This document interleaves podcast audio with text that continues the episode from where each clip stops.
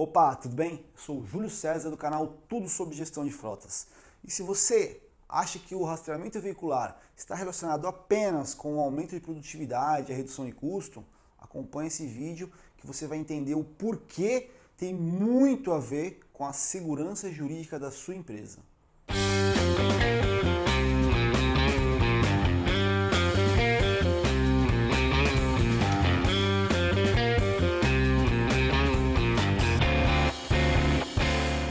Eu estou dando um foco recente agora para a questão de segurança jurídica, porque eu percebi que numa pesquisa interna aqui dos nossos mais de mil clientes, é, a grande maioria não se preocupa com esse assunto. Então eu me senti na obrigação de trazer esse foco né, e fazer você pensar sobre esse assunto e agir também. Então a gente tem várias coisas aqui, inclusive o modelo de política de frota que eu vou disponibilizar aqui na descrição do vídeo.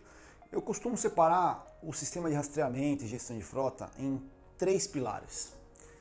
A redução de custo, que está relacionado com redução de combustível, cortar as multas, evitar acidentes, uma manutenção melhor, mais preventiva e com custo menor e por aí vai.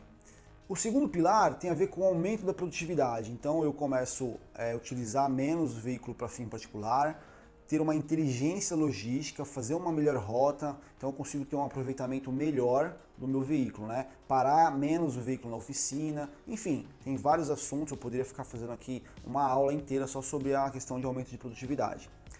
E, e o terceiro pilar, que muita gente não dá foco para ele, mas porém é tão importante quanto esses outros dois, que é o que? A segurança jurídica da sua empresa. E dentro desse terceiro pilar, eu divido em dois assuntos.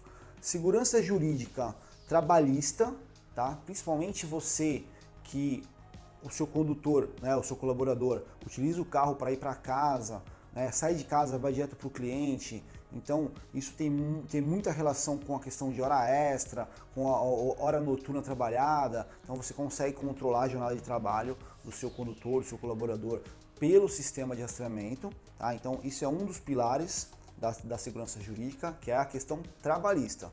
E o segundo pilar, muito importante também, dentro desse pilar de segurança jurídica, que é o que? A segurança jurídica com relação a acidentes, tá?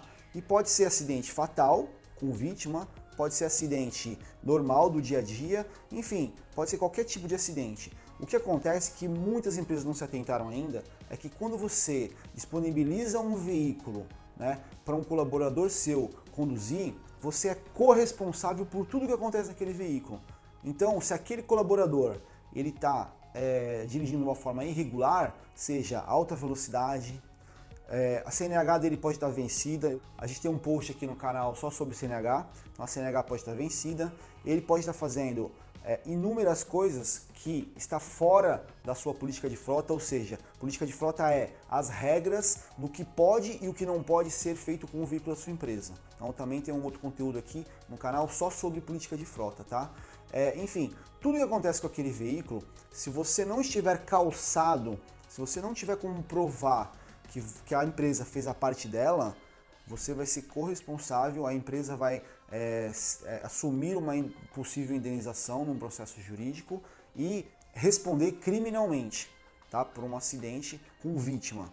Então, se atenta, toma muito cuidado, tira um pouco o foco de redução de custo e aumento de produtividade, que é realmente importante. 90% dos nossos conteúdos aqui é sobre esses dois assuntos. E é isso, tá? Eu queria que você só se atentasse um pouquinho mais para esse assunto, esse tema tão importante.